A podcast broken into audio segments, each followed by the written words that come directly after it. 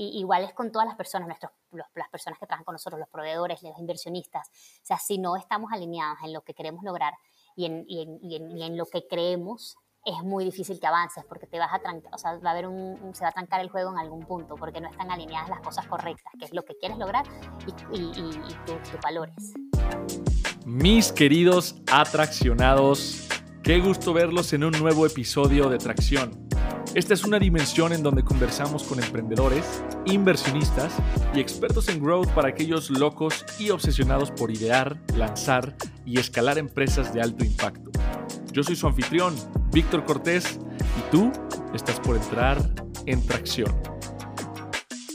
En esta ocasión conversamos con Lorean García, cofundadora y Chief People Officer de Kavak. Si bien Kavak no necesita introducción, para los despistados, Kavak es una plataforma de compra y venta de autos que recientemente se llevó el título de primer unicornio mexicano. Lori es la responsable de llevar y liderar los esfuerzos de cultura y talento dentro de la empresa. Antes de Kavak, trabajó en diversas empresas incluyendo McKinsey, P&G, Coca-Cola FEMSA y en diversas áreas. A pesar de ese background más analítico, comercial y operacional, lo suyo siempre fue el tema de las personas. Así que en este episodio conversamos sobre cómo escalar equipos, cómo crear una cultura congruente y sana a pesar de vivir la inevitable fricción de un rápido crecimiento y las mejores prácticas para crear una cultura deliberada desde el inicio. Ya estamos aquí en vivo y en directo con Lorean. Lori, ya hice una breve presentación tuya eh, de tu trayectoria al inicio, pero platícame tú, si te llamara un viejo amigo o amiga, ¿qué le dirías que hace Kavak y, a qué te dedicas tú dentro de la empresa? Hola, qué gusto estar aquí contigo hoy. Y, bueno, si me llamara un viejo amigo, le diría que, que en Kavak nos dedicamos a hacer que la experiencia de tener un auto sea increíble, que arrancamos hace cuatro años eh, enfocándonos en compra y venta de autos seminuevos para que las personas pudieran tener desde la comodidad del, sofá de su casa, pudieran vender un auto, pudieran comprar un auto y que el auto llegara directo a su casa, eh, ofreciendo una experiencia increíble y cada día nos hemos ido convirtiendo en más. Entonces ya tenemos, ya estamos en todo lo que tiene que ver eh, tú tener un auto, ¿no? La parte de reacondicionamiento, seguro, financiamiento, etcétera, de modo que la persona se encargue de este disfrutar el auto de sus sueños y nosotros nos encargamos de los demás. Y yo me encargo básicamente y nada más y nada menos asegurar que las personas que tenemos en Kavak son las personas correctas para las misiones que tenemos y que trabajamos de una forma increíble juntos y eso implica que tenemos la cultura, una cultura intencional que nos permita poder tener este crecimiento y disfrutarlo en el camino. Me encanta, excelente.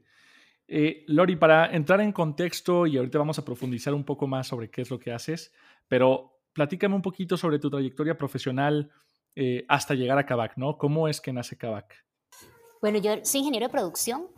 Arranqué, estudié en la Universidad Simón Bolívar en Venezuela. Arranqué mi carrera en la parte comercial, en Procter.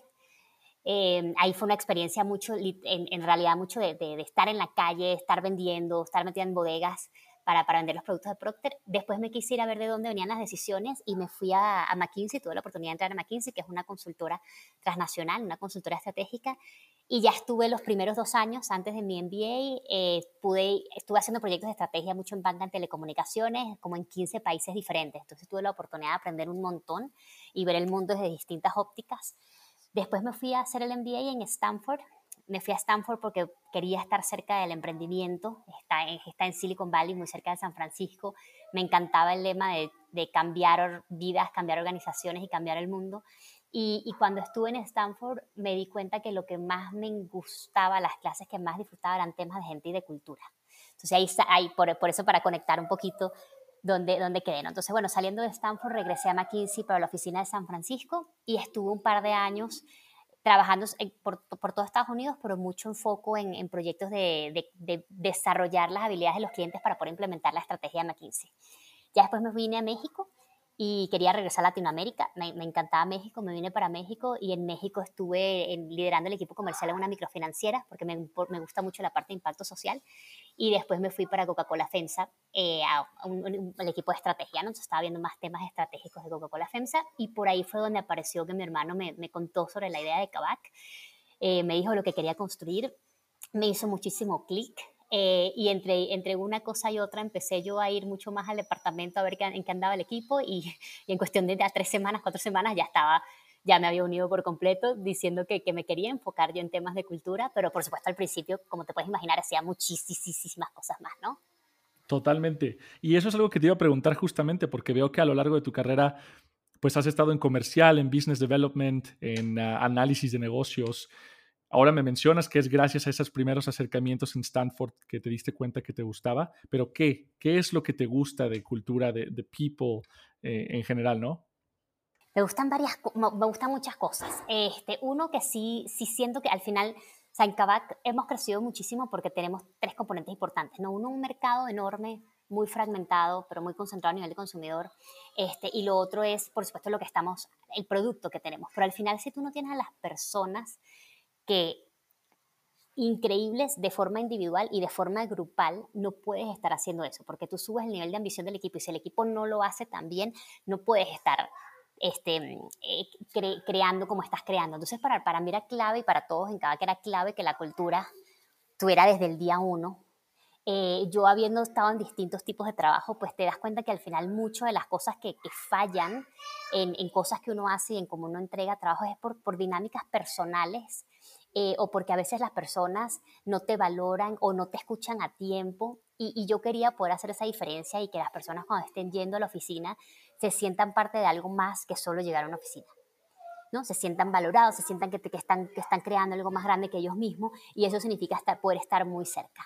Este, otras cosas también es, es la parte de, de, empatía. Yo soy muy empática, entonces como que podía ir por ahí crear algunas cosas y, y sí, sí, sí me gusta mucho que podamos mantener, sea, estar ahí para asegurar que cuando decimos que las personas son los primeros, pues siempre estamos haciendo eso y challengeando nuestras decisiones para hacerlo.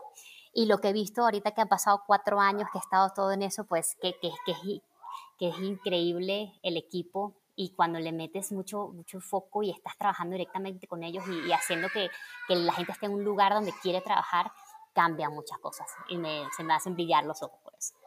Me, me, queda claro y no podría estar más de acuerdo contigo que muchas veces, y yo lo, he dicho en un par de ocasiones, que 50% es ser especialista o saber de tu área y el otro 50% es saber trabajarlo con el equipo y comunicarlo, ¿no? Sí, sí, y, también mucho, yo creo que como yo no sabía tanto de recursos humanos, también hicimos muchas cosas en Kavak diferentes, que a veces la gente me dice, pero ¿cómo se les ocurrió esto? Y bueno, porque no, o sea, no, no habíamos visto cómo era normalmente un best practice y esas cosas diferentes hicieron mucha diferencia también. ¿Qué nos puedes contar de eso? ¿Alguna que, que se te venga a la mente por ahora? Mira, una cosa clave, nosotros al principio, este, normalmente te dicen que tienes que tener mucho los basics de recursos humanos y un montón de procesos y un montón de cosas, y yo siento que nuestros primeros dos años, más bien, más allá de procesos, nos enfocamos mucho en las personas mm. y en asegurar que tuviésemos la cultura correcta, que la gente estuviera escuchada, que hiciéramos los cambios correctos, y eso poder enfocarnos en las personas, aunque no teníamos todavía todos los basics, hizo que esa cultura pudiera ir creciendo. Entonces, normalmente, ahí me dijeron, normalmente te empresas con muy básicos de people, people operaciones, después entonces te das cuenta que people es importante y entonces hace una transformación cultural. Nosotros lo hicimos al revés, o sea, empezamos fuerte con la cultura y después entonces empezamos a meter los básicos de people. Okay. y más con analytics, o sea, eso como que nos ha ayudado, no, lo, hicimos diferente y, hasta ahora, gracias, ha salido muy bien.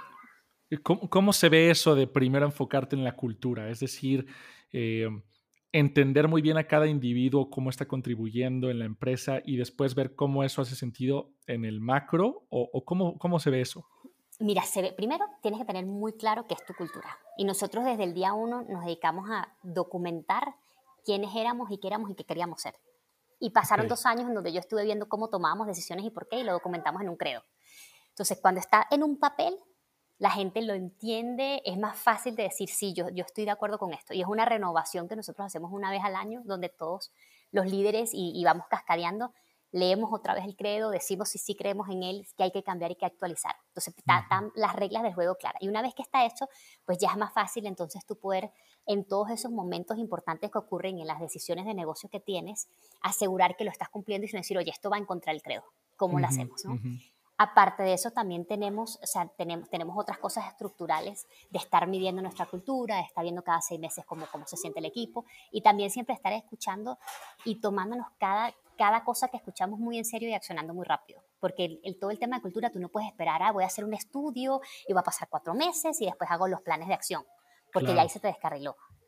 O sea, te enteraste que algo pasó ayer, tienes que hablar con las personas, entender qué se puede hacer mejorar y de ahí entonces de una vez lo, lo, lo, aseguras que es de Kavak Way, ¿no? Totalmente. Eh, hay algo muy interesante porque eh, eh, en este podcast hablamos mucho de growth cara al usuario, ¿no? O sea, como, como cómo, cómo conseguir más usuarios, prácticamente estrategias de adquisición, pero no, no hemos volteado a ver de forma interna eso cómo repercute en el equipo y en la empresa.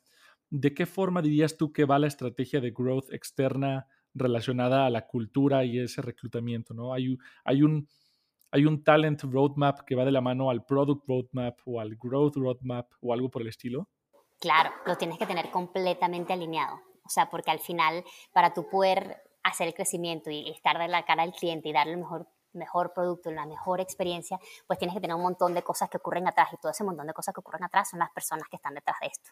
Eso tienes que tener muy claro y entender dónde quieres estar en los próximos 3, 4 meses y de ahí mapear hacia, mapear hacia atrás en cuanto a personas y en cuanto a capabilities que necesitas tener dentro de la organización. Y también en cuanto a una empresa de tanto crecimiento, ¿cómo haces para asegurar que las personas muy rápido este, puedan estar eh, haciendo su misión de la, forma, de la forma más adecuada? Porque es mucha gente nueva entrando en todo momento. Y que la gente se siga sintiendo, o sea, si tú quieres alto crecimiento, necesitas que, y que para tener alto crecimiento y mucha innovación, la gente se tiene que sentir que todavía es el día uno y que todavía hay mucho que hacer y que no están entrando en una mm. empresa que tiene todo, todo resuelto, sino más bien están entrando a construir, ¿no? Y ahí hay mucho un tema de mindset y de cosas que hay que ir trabajando con ellos desde el principio. Totalmente. ¿Y cómo te aseguras de, de garantizar que sientan eso? O sea, de garantizar que todavía están en el día uno y que todavía hay mucho trabajo lo tenemos que hacer desde toda parte, ¿no? Empezamos en el reclutamiento, asegurando que las personas estén, o sea, les decimos y les mostramos y les decimos que estamos en construcción y todo lo que queremos creer, todo lo que queremos, ¿no? Porque al final es un, es un tema de, de, la compañía y la persona, ¿no? Tiene que haber mucha química entre, entre cómo empezamos. En el onboarding nos aseguramos que sea parte de, importante de, que entiendan a, qué vienen y por qué, y todavía en, la etapa donde estamos, y por supuesto con muchísima comunicación, con town halls, este, con, con muchas en, las dinámicas uno a uno, asegurando que la gente lo, lo entienda y mucha repetición de hacia dónde va la visión y hacia dónde queremos ir creciendo. Claro. Y también celebrando, tienes que celebrar lo que vas creando en el camino. Súper importante ese tema, ¿no? Hay una frase que, bueno, pues ya es un dicho bastante trillado, el árbol que crece torcido nunca endereza. ¿Cómo, ¿Cómo le haces para preparar una cultura de crecimiento exponencial desde sus, desde sus pilares fundamentales para que cuando ya sean mil personas no sea una, un problema exponencial, ¿no? O sea, ¿cómo, cómo, cómo te aseguras de que eso pues vaya, sea deliberado. Mira, este es mi día a día, es lo que, en lo que trato de ocuparme, no preocuparme, sino de ocuparme todo el tiempo para estar siempre adelante de, eso y que, que, seas, como digas tú, algo intencional, que no sea de repente que el, que el, árbol se torció. Eh, en nuestros inicios lo que hemos estado es lo que es muy, muy cerca de la gente, sobre todo muy, muy cerca de los líderes porque con esa, con esa cercanía pues pueden, podemos rebotar ideas, podemos entender qué, qué decisiones se están tomando y por qué y asegurar que las de como de tomamos las decisiones pues son basadas en nuestras creencias, ¿no? Mm. Y hacer challenge, entender hasta que las personas como que entiendan muy bien un poquito cómo, cómo es y esos líderes pues van, van siendo, o sea, contagiando a los demás en temas de cultura, que eso es clave. Ahora, a medida que vamos creciendo y cada día somos más, pues es algo más difícil porque es más gente entrando, entonces menos tiempo puedes estar con cada uno de ellos, ¿no? Entonces lo que tenemos que hacer, Noria, y ahorita nos estamos moviendo a ver cómo podemos hacer algo que sea mucho más, o sea, un, algo que la gente entre remoto, vea videos, escuche y, podamos tener esa cercanía, pero a lo mejor no va a ser directamente personal, pero que sigan entendiendo y también asegurándonos, por otro lado, o sea, eso es en cuanto cuando la gente entrando, y por otro lado asegurando que, que, que la cultura no, no, la dejamos ir a sitios incorrectos. O sea, de verdad, cada vez que pasa algo, eso son esas pequeñas, esas pequeñas chispitas que uno empieza a ver y esas chispas hay que apagarlas rápido. Entonces, como equipo de people, como líderes, estamos todos pendientes, no importa lo chiquita que sea esa chispa, pero si estamos viendo algo que, que es contracultura, este, no, no, en forma de regaño ni nada, sino en forma de, oye, conversemos, o sea, ¿por qué lo estás pensando así? ¿Por qué tomaste esa decisión? ¿Por qué lo comunicaste así? ¿Qué tal si lo hacemos así? Esto sería más como la parte de cultura y esa cercanía hace que, que, logremos entonces seguir todos en, la misma línea cultural que queremos estar. Que a mí me suena muy interesante eso, pero también difícil. ¿Cómo te aseguras de identificar esas chispitas cuando probablemente no, no, no, no estás en el day-to-day de las personas, ¿no? Claro, mira, hay cosas, hacemos un montón de cosas. O sea, por ejemplo, a nivel de equipo de recursos humanos, este, aseguramos que todas las personas del equipo de recursos humanos están hablando por lo menos con tres o cuatro personas a la semana en discusiones deep dive. Este, que, que, te permite, porque al final estas cosas no salen en una, no salen en una encuesta que haces cada seis meses. A pesar, hacemos la encuesta cada seis meses, pero no salen si no salen cuando tú de verdad te pones a hablar con la persona y a entender. Y una vez que esas cosas este, nos enteramos, las solucionamos de forma inmediata ese mismo día, al día siguiente, o vemos cómo, cómo, cómo actuamos, ¿no? Y lo mismo los líderes. Todos los líderes siempre están tratando de conversar, entender, y cuando ellos ven algo así que, oye, necesito ayuda aquí, nos buscan y, y, y, vemos cómo hacemos. Mm cada vez que somos más, esto es más difícil de escalar, por supuesto. Entonces también pues uno tiene, tiene que tener mucha sensibilidad, de estar siguiendo los canales de comunicación, que nosotros usamos Slack, a ver si hay algo por el repente hay unos tonos que dices, oye, ¿qué está pasando aquí? También tenemos una herramienta donde las personas pueden enviarnos mensajes de, oye, no estoy cómodo con esto, y entonces inmediatamente reaccionar y entender qué está pasando, entender si es algo de esa persona con, con su líder o si es algo de más gente metida también y más personas que están sintiendo lo mismo. este, También en la parte de, de, las personas que salen de la compañía entendiendo muy bien, haciendo un buen loop entre por qué te estás yendo, qué está pasando, qué, qué está ocurriendo en esa, en esa salida y eso mismo retroalimentar al resto de la organización y a los líderes. O sea, justo ahorita salió una conversación de un equipo donde están viendo tres personas, tres personas no suena mucho, pero, pero sí, sí es mucho. Y, vamos a hablar con el líder para ver, oye, nos dijo que se está yendo por esto y por esto, ¿qué podemos hacer mañana para asegurar que esto, que esto no ocurra? Porque queremos que la gente esté aquí, esté contenta y que esté, que esté logrando sus victorias de guerra internamente, ¿no? Pero sí tenemos que estar siempre muy, muy alerta y son cosas que si, si dentro de un año conversamos de nuevo, pues seguro ir, eh, tenemos que hacer más. Porque a medida que somos más, pues es más complejo todo. Totalmente de acuerdo. Todo esto parte de un pilar que creo yo que son los co-founders, ¿no? Yo sé que en tu caso, eh, pues son hermanos, Carlos y tú. Eh, pero... Y Roger. Bueno, Roger no es hermano, pero Roger, también. Claro, claro, claro. Casi como hermano. Pero yo sé que, que los co-founders son la primera decisión de cultura que haces, ¿no? Em, ¿cómo, qué, identificas en un buen co-founder? ¿Cómo le haces como recomendación para los founders que quieren emprender? Pero no saben cuáles son esos warning signs o, qué tipo de, eh, cualidades buscar en alguien para asociarte con ellos, ¿cómo, ¿cómo lo identificas y cómo pones esos primeros valores sobre la mesa de queremos que así sea la cultura de aquí en adelante? Mira, súper interesante. Este, ahí creo que esos primeros bueno, primero como co-founder hay un montón de cosas que, que tienen que, que, que, funcionar para que, para que funcione bien como dinámica, ¿no? Primero, cada quien que trae, que, las personas que sean co-founder entiendan muy bien los superpoderes del otro, las debilidades del otro y qué trae a la mesa y cómo piensa y que se alineen en los valores. Yo sé que suena trilladísimo, pero al final es súper importante. Creo que una de las primeras cosas que hicimos Carlos Roger y yo es que las decisiones que tenían un elemento este, que tenías que meterle valores por, por alguna cosa que ibas a hacer. No sé, el primera reparación mecánica que hicimos de un auto. Era la decisión, ¿qué pieza metemos? ¿Metemos esta pieza que no sabemos o metemos esta pieza que sí sabemos que va a estar muy bien? Bueno, queremos hacer que esto sea, que, que el auto que la persona compre sea como el que se lo, se, se lo dieras a tu mamá. Mm. Y eso marcó la dinámica de, cómo, de, cómo estábamos nosotros con el tema de recondicionamientos de autos.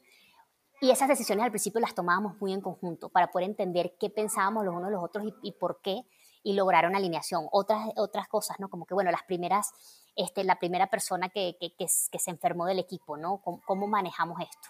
Esta persona se acaba de enfermar, está en el hospital, ¿qué hacemos? ¿Necesitamos que alguien vaya y ponga la tarjeta de crédito o no? ¿Qué mm. queremos ser como compañía? Y nosotros decidimos, no, va a ir, y fue Carlos, puso la tarjeta de crédito para, para que la persona la pudieran atender en el hospital. Y todas esas pequeñas decisiones del principio, después se van creando en tu ADN. Entonces, como que ya de una vez, ya en esas cosas nos alineamos y ya yo sabía cómo iba a pensar Roger, cómo iba a pensar Carlos y podíamos ejecutar muy rápido. Y cada vez que viene otro de esos temas, momentos, así que tú dices, bueno, esto define o no la cultura y no sabemos qué pueden ser el otro, nos involucramos los tres y decimos, oye, ¿qué, qué hacemos ante este caso? Pero eso hace que, que, todo permee, ¿no? Porque al final estábamos muy claros en qué éramos. Y lo otro es que tienes que ser muy claro, que, la, que alguien me lo dijo, la cultura no puede ser algo que no eres. Si tú de por sí no eres una persona este, no sé, que hace ejercicio, no puedes estar diciendo que tienes una cultura de maratonistas. Claro. No, no puede ser. Entonces tienes que ser dentro de lo que tú eres y lo que ustedes son como founders, y, que combinan entre los tres, porque obviamente hay tonos de grises, no todos somos iguales, que sí puedes empujar dentro de la cultura y que sí se puede sumar la gente dentro de lo bueno que eres y de las cosas que todos tenemos debilidades o puntos ciegos, pues cómo haces para, para entre todos eh, eh, eh, poder asegurar que, que, no se te está yendo ese punto ciego y que no lo estás viendo, ¿no? Totalmente.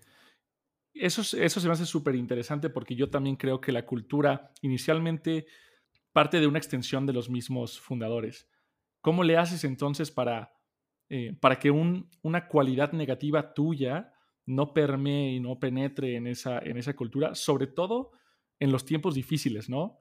¿Cómo, cómo, haces para mantener, digamos, que esa parte de ti alejada del resto de la empresa? Mira, creo que, que más bien nosotros lo que hacemos es que, y nos ayuda mucho, es tratar de ser lo más auténticos que podemos dentro de la compañía y ser la mm. misma persona que eres fuera de la oficina dentro de la oficina. Okay. Entonces, eso por supuesto implica que traes tus cosas malas también a la oficina. Entonces, nosotros lo, traes tus cosas malas a la oficina, pero, pero lo que hemos visto es que si las personas están en la misión correcta para la cual necesitan sus superpoderes para hacerla mm. y las ponemos en punto donde todo lo positivo se vea mucho, mucho, mucho más que lo negativo, entonces esas cosas al final se van haciendo más chiquitas. Claro y se van haciendo más chiquitas y por supuesto también, también tenemos una parte de una cultura muy frontal, dicen que en Kavak somos muy directos, de poder decir las cosas sin ofender de, oye, mira, esto así, así, no me está funcionando, no me gusta, ¿cómo hacemos para mejorarlo? Y que la gente lo pueda hablar y que no sean cosas que ocurran en el pasillo, sino que tengamos esas conversaciones de forma inmediata y, que también que esas cosas que sabemos que no somos tan buenos, pues seamos, somos, tratamos de ser, no siempre podemos, porque a veces no sabemos lo que no sabemos, muy self-aware de decir, oye, mira, no, resulta que yo no soy bueno en, en, números, o sea, necesito a alguien que me venga a ayudar, porque no, esto no es mi fuerte. Y ser muy humilde en eso de pedir ayuda en la que la tienes que, la, que, la tienes que pedir, para que al final, o sea, porque no es una cuestión de tú ser successful, es que todos seamos successful como equipo, y para eso necesitamos que todos estemos combinados en cómo trabajamos. Sin duda podemos aterrizar eso un poco más quizá en un caso, o sea, alguien que diga, ¿sabes qué? Em, esta persona tenía esta cualidad negativa, pero porque era muy buena en esta otra área, supimos aprovecharlo en, ese específico superpoder y, task que tenía. Eh, ¿Algún caso que nos puedas platicar? Quizá, obviamente, sin decir nombres. mira, muchos, este, muchos, muchos. Yo me acuerdo que en nuestros primeros People Review agarrábamos y decíamos, el típico, la típica estructura que tenemos en casi todas las empresas, ¿no? Bueno, ¿cuáles son sus fortalezas y cuáles son sus debilidades? Entonces, según esto, la, en el rol, ¿cómo le fue, no? Y en, ese, en esa primera, que éramos poquitos, o sea, en esa People Review, salieron un montón de cosas que decía, bueno, esta persona entonces ya no debería seguir en Cabaca. Fue, no, no, no, no, no, no. No es que no debería seguir en Cabaca, o sea, algo estamos haciendo mal, el rol está mal diseñado, la persona está en el sitio equivocado. Este, y, teníamos una persona en, en especial que le tocaba un tema de atención al cliente y el tema de atención, o sea, hay una persona que le encantaba el tema de computadoras, el tema de números, ¿no? Y lo teníamos en atención al cliente. Mm. Que los skills que necesitas por ahí es un tema más después de estar caminando, de entender, de hablar y estar con el cliente, ¿no? La persona en ese no, está, no, no, no, lo estaba haciendo bien. Y al final nos dijimos, ok, pues esta persona es un tema de números, una persona de, de que está haciendo esto, lo pasamos a un rol analítico y ha brillado, no tienes idea de cuánto y todo lo que ha hecho y cómo ha crecido. Claro. Teníamos otra persona que estaba en un rol operativo que lo hacía, pero, pero no le brillaban los ojos en ese rol porque no era su cosa. Resulta que era una persona 100% enfocada en personas. Mm. Y ha crecido dentro del equipo de People como no tienes idea y ha agregado muchísimo valor este, dentro, de, dentro de, ese, de ese rol, ¿no? Entonces creo que, creo que y, tengo mil ejemplos de todo lo que hemos hecho porque siempre estamos tratando de que las personas estén, o si por ejemplo vemos, oye, mira, esta persona a lo mejor le está costando un poco de este lado, ¿cómo hacemos para ayudarlo? A lo mejor tiene que meterse más este equipo, a lo mejor tiene que meterse más el otro, ¿cómo trabajamos claro. para poder hacer que estas cosas ocurran? Y no verlo como, oye, esto es un problema. No, no es un problema, tenemos que ver cómo, cómo entre todos ayudamos y, y, y ponemos a la persona en el lugar correcto. O sea, siempre y cuando haya compromiso de la persona, el rol y la misión se resuelve. Sin duda, totalmente de acuerdo. ¿Cómo entonces haces para que esos valores, porque al parecer em, podrían ser muy binarios, a como lo estabas platicando ahorita, o sea, esta persona no, no, no es material de Kavak, quizá no debería estar aquí. ¿Cómo le haces para definir los valores adecuados en un inicio sin que se conviertan en limitantes de encontrar al talento adecuado?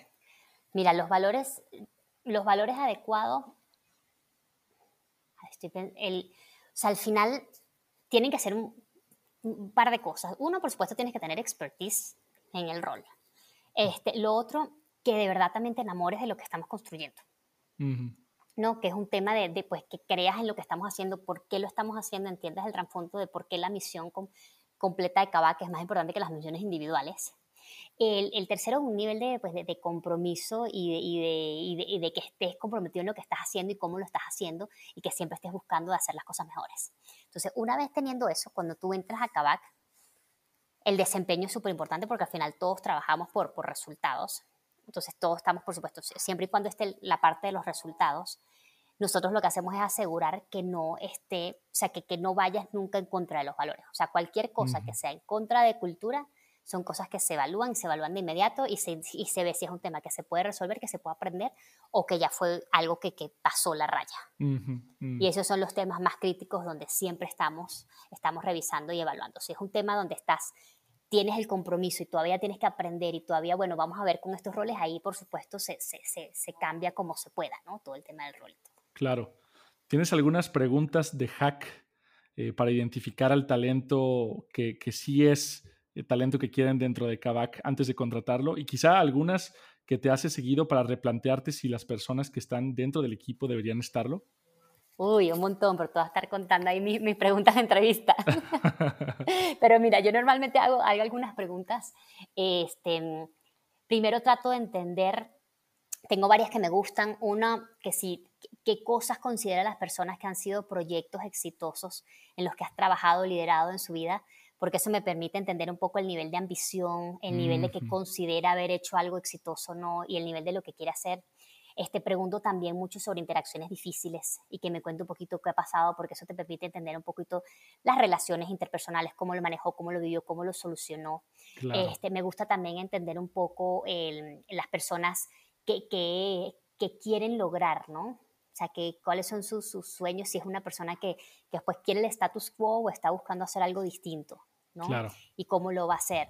Em, y otra también que me, que me interesa mucho, también el tema de sus superpoderes. ¿Cuáles consideras que son sus superpoderes y cómo los vive? para entender un poquito si, si, si, si, si, si es self-aware, qué consideran que es bueno, etcétera, ¿no? Y yo creo que muchos, muchos haremos preguntas por el estilo como para poder determinar esas cosas, eh, poder determinar también qué tan, qué tan owner y dueño de lo que está haciendo es la persona también, porque el cabaque es mucho... O sea, hay muchas personas que a veces llegan y dicen, bueno, yo voy a entrar aquí, me van a decir exactamente qué hacer, y no, tú llegas y bueno, esta es la misión, me preguntas si necesitas ayuda o me preguntas si necesitas algo. Claro. ¿no? Y cada quien va muy independiente en su carrito, viendo, logrando su misión, y es parte de tu de, de, dentro de tu misión, tú tienes que poder decir, oye, necesito ayuda, oye, no sé por dónde ir, oye, necesitamos involucrar, porque se espera que tú eres el que tienes que traer esa misión viva, y eso implica que tienes que tener muchísimo ownership para poder decir cuándo va bien, cuándo no, cuándo necesitas ayuda, cuándo, y, qué tienes que hacer para asegurar que ocurra, ¿no? Entonces también vemos mucho temas de, de ownership. Total. Y también, por supuesto, fit cultural, porque somos una compañía con mucha energía, que se mueve muy rápido y que tenemos que adaptarnos, o sea, en lo constante es el cambio. Nosotros estamos cambiando, así algo funcione, estamos viendo cómo lo mejoramos y cómo hacemos para que estemos listos para lo próximo. Entonces tienes que estar súper cómodo con el cambio o por lo menos con ese nivel de, de, de, transición, porque si no se vuelve muy complejo después, se frustra mucho la gente. Totalmente, y cambio rápido en cortos periodos de tiempo. Lo que, lo que me interesa aquí es, es, preguntarte, ¿cuáles son esas diferencias que, que, veían ustedes en reclutamiento y cultura como una startup, cuando apenas eran una seis personas, ahora que ya son más de mil personas, ¿no? Eh, ¿Cómo son esos procesos y cómo han evolucionado? Uy, un montón. Cuando estás arrancando y solo tienes un PowerPoint, el reclutamiento es totalmente diferente. Todavía hacemos algo de eso, pero, pero al, al principio el reclutamiento es convencer a la otra persona que por lo menos te atienda el teléfono. Entonces, sí. porque ni siquiera saben quién eres, ¿no? Y nosotros lo que hacíamos era mucho un proceso de, de, de, de venderle a las personas el por, la idea, por qué detrás de la idea. De hecho, teníamos nuestra primera llamada, era una llamada de pitch, no era una llamada de, ah. entrevista. Era una llamada de, oye, mira, ven y te digo por qué me puedes dedicar media hora para escuchar, o sea, eran 10 minutos por para que escuches más sobre mí y quiénes somos, por qué creemos que vamos a crecer esto, por qué somos el equipo correcto, por qué tenemos los inversionistas correctos y mira todo lo que viene y mira todo lo que puedes construir para que la persona por lo menos diga, bueno, ok, quiero escuchar un poquito más, después que conozcan al resto del equipo, que conozcan quiénes están ahí y que si los podíamos invitar a nuestras instalaciones chiquitas en su momento, pero que los invitábamos, de modo que la persona de verdad entendía qué era y una vez que decían, bueno, sí quiero aprender más, ahí nos movíamos a, a entrevista. Totalmente. Entonces ahí cambiaba el rol de entrevista pero tenía que existir esa parte de, conocernos muy bien antes. Y por supuesto, para que alguien teníamos que escribirle a 300 personas para que nos respondieran 20, ¿no? Y para que vieran qué, estábamos haciendo. Ahorita ya nos hemos movido a un mundo donde pues ya somos, ya más gente nos conoce, ya más gente nos busca, entonces ahorita es más entender cómo hacemos nosotros para de esas búsquedas este, poder asegurar que los candidatos tienen una muy buena experiencia, porque antes era, era al revés, ¿no? Antes era, bueno, tenemos dos candidatos y todos estábamos detrás de esas personas, y ahorita tenemos dos mil y cómo hacemos para un equipo más chiquito poder estar dando, dando ese seguimiento y asegurando que están, que están teniendo la, una experiencia increíble, que, están, que están, estamos conociendo y estamos viendo si hacemos buen, un buen batch y por supuesto el, el, el pitch ahora es mucho, un poquito más corto, ¿no? Me, me, me encanta eso. Sí, me encanta y, se me hace súper interesante. ¿En qué punto piensas tú que cambió esa balanza? O sea, ¿en qué punto sientes de la empresa que dejaste de picharlo a que las personas quieren ir a trabajar con ustedes? Cuando se anunció lo del unicornio. Ah, ok, claro. Cuando se anunció lo del unicornio nos empezaron a buscar mucho, mucho más. Sí, total. Y escribir mucho más. Totalmente. Yo leí alguna vez, eh, ya me platicarás ah, qué, es lo que opinas, leí alguna vez, y no sé qué tan cierto sea, que Brian Chesky de Airbnb eh, aún entrevistaba a todos, los, a todos los contratados o los prospectos hasta el número 500. No sé si se ha verdad o no, pero en tu caso o en el de Kavak, ¿cuáles son algunas prácticas que por más que crezcan, eh, han seguido implementando desde esos primeros días? Mira, de esos primeros días, eh, yo siento que el pitch todavía existe porque ya no existe, como te dije, ya no dura tres semanas, ahora es un pitch por lo menos, pero sí existe porque es importante que la persona entienda a qué se está sumando, mm. cuál es la misión que tenemos y por qué lo estamos haciendo y cómo es el equipo.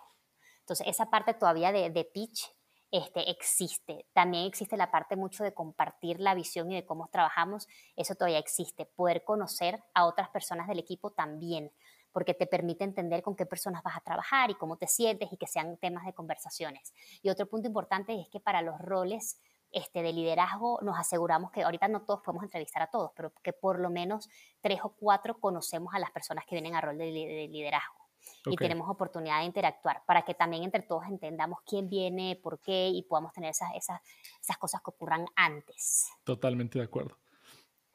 Platicabas al inicio sobre este credo que tienen eh, y que revisan constantemente para saber qué, qué sigue bien, qué cambian, qué ajustan.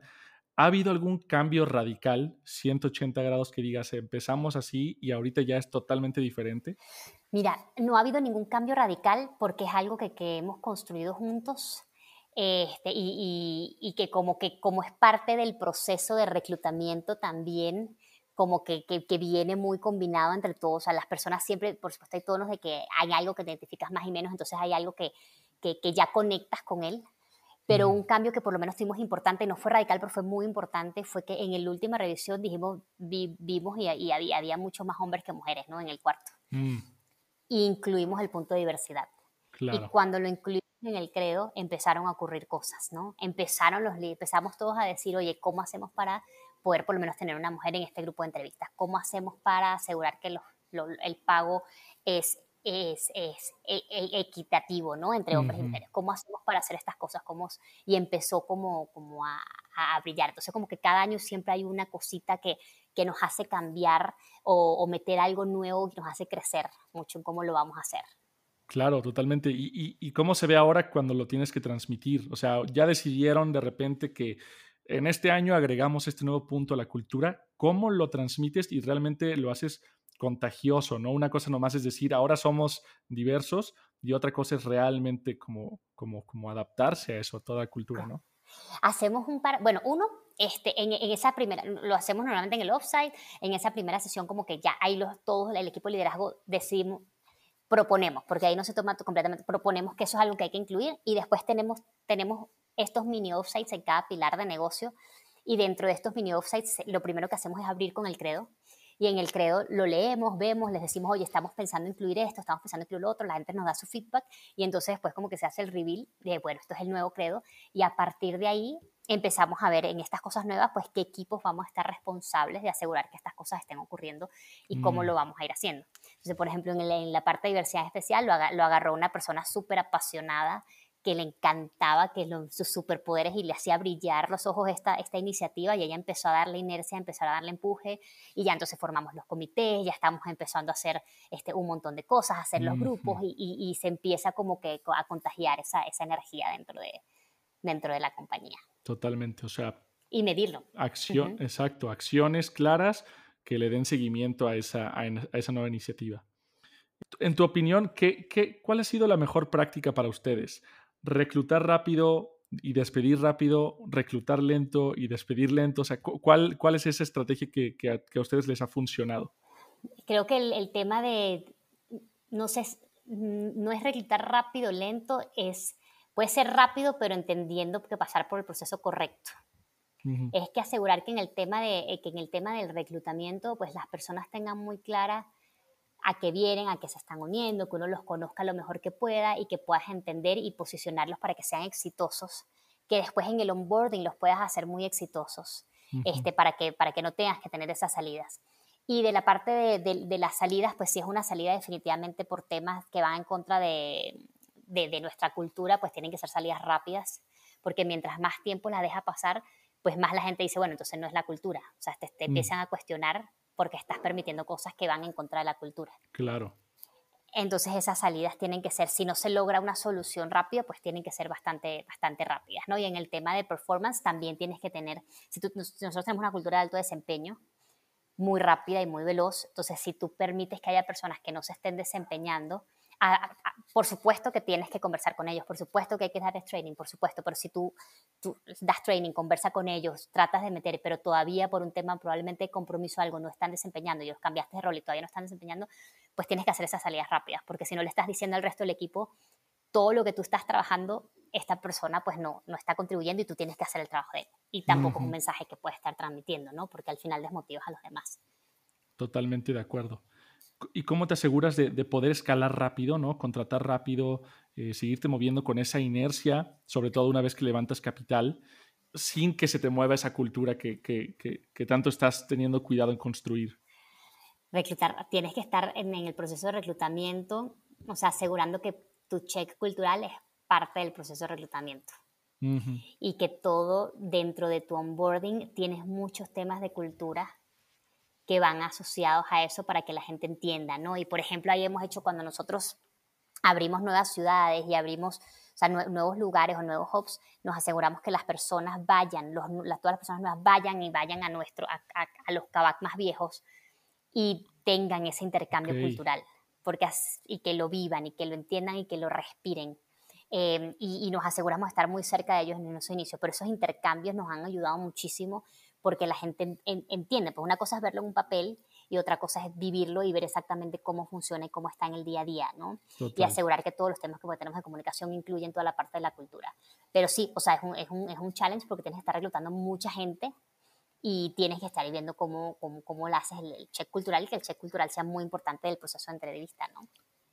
Totalmente. Y sobre todo, eh, aquí lo que quería explorar era un poco cómo le haces para escalar de tres personas ¿no? Tres personas, incluso cinco personas nuevamente que se están incluyendo cada semana eh, y que esto no genere esa competitividad tóxica interna, ¿no? Es decir, que los, que los early hires, que los que primero entraron al equipo no se sientan desplazados o que sus responsabilidades están empalmando con las de las nuevas personas. ¿Cómo, cómo haces para que crezcas de una manera positiva, por así decirlo, y hacia arriba? Tratando mucho el tema de que las personas entiendan que la misión es más importante que el rol. Mm. Y, uso la palabra misión muy, porque al final es muy distinto cuando te dicen algo, tienes una misión que hacer. Porque cuando te dicen que tienes una misión, la misma palabra tiene una connotación de la gente, o sea, tengo que hacer esto. La gente me espera a mí en el punto B a las 3 de la tarde, yo tengo que estar ahí, tengo que ver cómo lo logro. Más allá de, bueno, tengo este pendiente. Entonces, asegurando que las personas, y eso por supuesto es con muchas conversaciones y, entender y explicar y que, la gente también te diga qué opina y por qué y por qué no, este, que entiendan que la misión dentro de una empresa de alto crecimiento, tu misión cambia constantemente y a veces la empresa crece más rápido de lo que tú puedes crecer, entonces tu misión cambia o a veces pues la empresa de Kavak necesita tus habilidades en otro lado y vas cambiando a lo mejor la misión. Entonces no importa quién le reportes, no importa si tienes equipo y de repente no tienes equipo, o sea, al final es cómo contribuyes tú con lo que estás haciendo y la importancia que tiene eso para la misión completa de Kavak. Claro. Y las personas que no, que no, que no conectan con eso y les cuesta mucho, pues sí, sí se frustran mucho dentro de cada, por eso, porque es un tema de, estamos haciendo muchos cambios y a veces te tocan misiones este, que parecen chiquitas, terminan siendo enormes y, a veces las tienes que dividir, ¿no? O a veces te tocan con enormes que terminan siendo chiquitas porque estamos haciendo muchas cosas nuevas todo el tiempo, que no sabemos qué tan rápido y cómo las puedes hacer y cómo las puedes resolver. Entonces tienes que tener e, e, e, ese tema, ¿no? De entender que la misión, y creo que eso es lo que, lo, lo que nos ha ayudado mucho, porque por lo menos en los temas de alto momento de venta, pues todo el equipo deja su misión individual y se va a vender ¿no? En, Buen Fin y todas esas cosas. Y, hace que todos estemos entendiendo que al final lo más importante es que todos logremos esto y que, que logremos nuestra misión de Make Our Ownership Amazing. Totalmente. Y hay un tema muy discutido muchas veces en el ecosistema que dicen que el, el emprendedor o el founder no necesariamente es el mejor CEO para mantenerlo eventualmente. ¿Cómo ves tú eso para, los, para, los, eh, para el equipo, para los empleados que entraron al inicio? Eh, qué tanto ha mudado Kavak de piel, por así decirlo, qué tantos han evolucionado junto con Kavak em, y, sobre todo qué impacto ha tenido eso en la cultura. Mira, hemos logrado, creo que el, cambiar de piel, estamos cambiando cada cuatro meses. sí. Este, tenemos que estar todo el tiempo viendo cómo nos ganamos nuestra misión y cómo aseguramos pues, que tenemos a las personas correctas en el rol correcto, ¿no? Y ahí entre todos pues nos ha tocado, a, veces, a veces te toca esta misión, pues a veces hay que dividirla, a veces te pasa esto y, estamos constantemente en ese movimiento porque el, nivel de cambio y el nivel de crecimiento es muy rápido. Y culturalmente, si, no, si por ahí leímos un libro que es The Hard Things About the Hard Things, ¿no? que nos habla justo de, de, esto, de buenísimo, ¿no? Y nos habla mucho de, de, qué pasa con estos cambios y cómo los manejas. Y creo que lo, lo que nos ha hecho que, que, más bien la cultura salga más fuerte y más unida es cómo los manejamos. Y cómo lo hemos manejado. O sea, si de, si de repente vemos que una persona, oye, mira, hay que traer una persona más senior para este rol, en vez de irnos por detrás y de repente llega la persona y se la ponemos ahí, es tener esa conversación de, oye, mira, está creciendo rápido, tú estás creciendo rápido también, pero tú estás creciendo más rápido. Necesitamos una persona senior que te va a venir a ayudar y que vamos a estar trabajando juntos. Métete tú en el proceso de entrevista, sé parte de esto para que la persona pueda venir y que esas personas estén dentro de las conversaciones y que lo veamos con base en todo de crecimiento para Kavak. Eh, y lo otro que ayuda es que como nosotros seguimos, todavía para nosotros estamos al menos del 5% de la visión. Entonces todavía tenemos un ambiente muy de, de, de, startup. Claro. Entonces seguimos con ese foco de día uno, ¿no? Que ha ayudado a, que, a, que, sigamos todos en, en, ese tema de innovación y lo que hemos hecho es traer personas que nos ayuden y nos complementen cuando necesitamos tener ciertas cosas de escalabilidad, ciertas cosas de temas más grandes y ver cómo podemos todos ir trabajando juntos para construir. Totalmente. Platicabas con Brian Reckworth en Latitude que tienen sprints de contratación. Eh, ¿Puedes platicarnos un poco más cómo se ve eso y, y por qué lo hacen? Se ve como una locura. Tenemos para todos estos momentos de mm, los, picos de, de, venta que tenemos, que son ciertos momentos necesitamos mucha gente, pues necesitamos mucha gente que entre muy rápido. Y para nosotros, como se ve, pues buscando a un gentío, están entrando alrededor de 100 personas a la semana. Te puedes imaginar toda la logística que tiene que haber para poder hacer esto. Tenemos eventos donde hacemos assessment, que de modo que en un solo día podamos este, hacer la oferta directamente a la persona ahí y que puedan entrar en un proceso de entrenamiento muy rápido. Eh, y requiere un esfuerzo enorme del equipo de reclutamiento y por ser una planeación entera de saber en qué momento estamos necesitando a estas personas para poder estar contratando. Claro. Y una vez que entran todos, pues entonces toda la parte del onboarding y mientras nos recuerdo que eso pasa mucho en, las empresas que están creciendo, ¿no? Al final tienes un punto donde creces muchísimo al equipo, después reajustas, todo el mundo entiende un poquito su rol, entiendes qué tienen que hacer, reajustas procesos y entonces ahí paras un poquito la contratación para entender cómo está funcionando y entonces pues dice, ok, ya nos acomodamos todos, bueno, aquí, aquí seguimos, ¿no? Pero siempre estamos con esos sprints este, cada cierto tiempo que nos, nos permiten, porque nos, nos, hace falta personas talentosas que quieran venir ¿no? a construir con nosotros. ¿Y cómo anticipas eso? O sea, ¿cómo anticipas para decir necesitamos eh, tantas personas y, y, que, y que esto no termine eventualmente como en un overhire, ¿no? que sobrecontrataron? Mira, nosotros somos muy, y, por eso lo somos muy analíticos. Y hemos estado desde el principio entendiendo muy bien nuestros costos, entendiendo muy bien nuestros números. Entonces lo que hacemos ahí es que tenemos muy clara, oye, mira, en mes de diciembre, ¿cuáles son las metas del mes de diciembre? Y de ahí sabemos más o menos, ok, para poder, para poder tener, para poder vender tantos autos, tenemos que recondicionar tantos, tenemos que comprar tantos, y para recondicionar tantos, un, un, un técnico mecánico puede recondicionar tantos a las, al día, entonces necesitamos aumentar este, la cantidad de personas basado en eso. Entonces lo hacemos basado en, en, un análisis eh, numérico de cómo debería de estar siendo ese crecimiento de acuerdo a cómo está la, la, productividad del equipo. Y con el sprint lo que nos permite es decir, bueno, contratamos a todas estas personas, vamos a hacer, vamos a parar un segundo, hacer una pausa para ver si nuestros cálculos estaban bien, si nuestros números estaban bien, si los procesos se pueden adaptar y la tecnología que tenemos se puede adaptar a la cantidad de gente que acaba de entrar y rebalanceamos y entonces después de ahí volvemos a, basados en nuestros números, volvemos a hacer ese crecimiento. Pero con muchos analytics atrás, porque si no pasa eso, o sea, contratas a mucha gente que después se frustra porque a lo mejor no, no tiene mucho que hacer o no sabe mucho que hacer o, o, tienes a líderes que tienen a demasiados reportes que no les pueden dar la atención y eso al final no, no, no funciona para nadie, no es bueno para nadie tampoco. Totalmente de acuerdo. Eh, Lori, esta pregunta me interesa mucho porque yo conozco al equipo de Checkers. Yo cuando estuve en Argentina los, los visité y platiqué con ellos.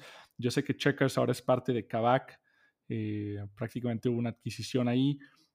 ¿Cómo le haces para unir culturas? ¿cómo, cómo se ve una fusión de culturas eh, por dentro y cómo le haces para que esa cultura externa se adecue a lo que ya tienes en, en Kavak?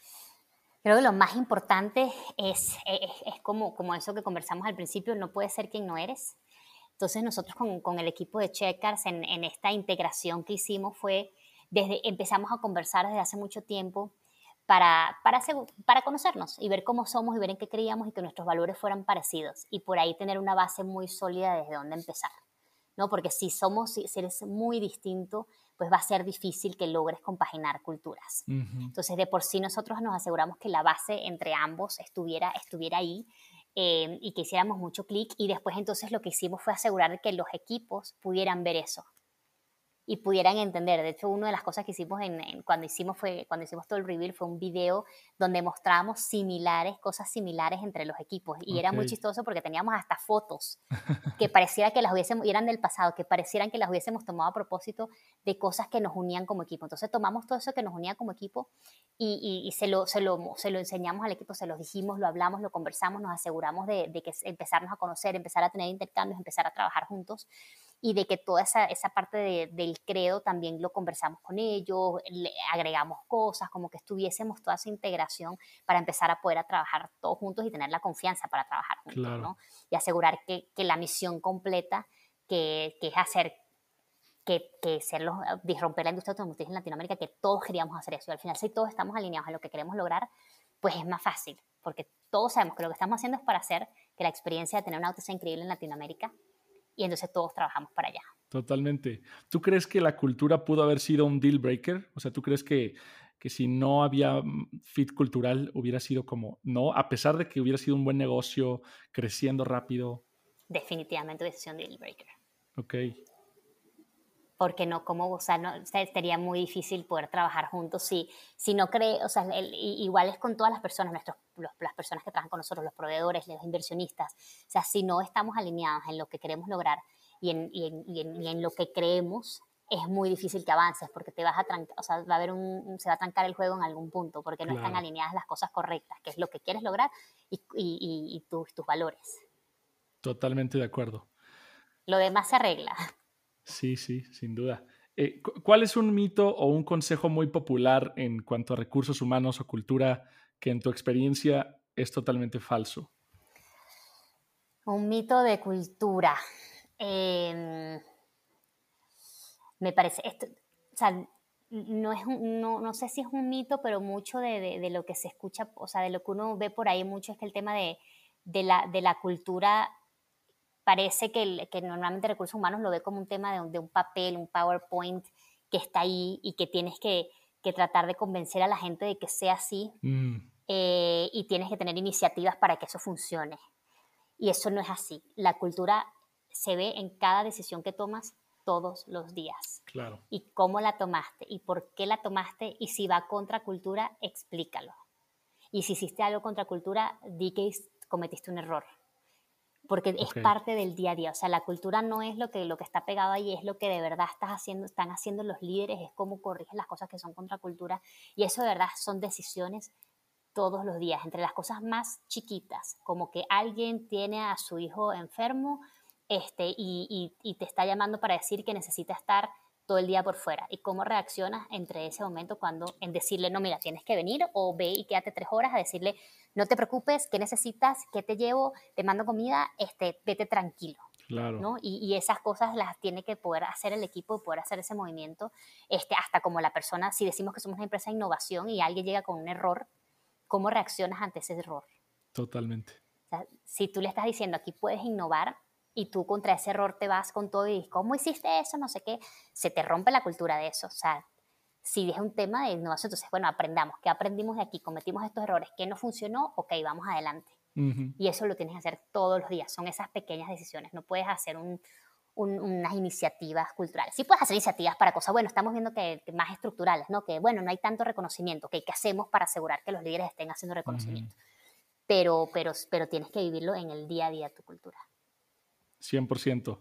Vale, ¿qué sigue para Kavak ya para cerrar?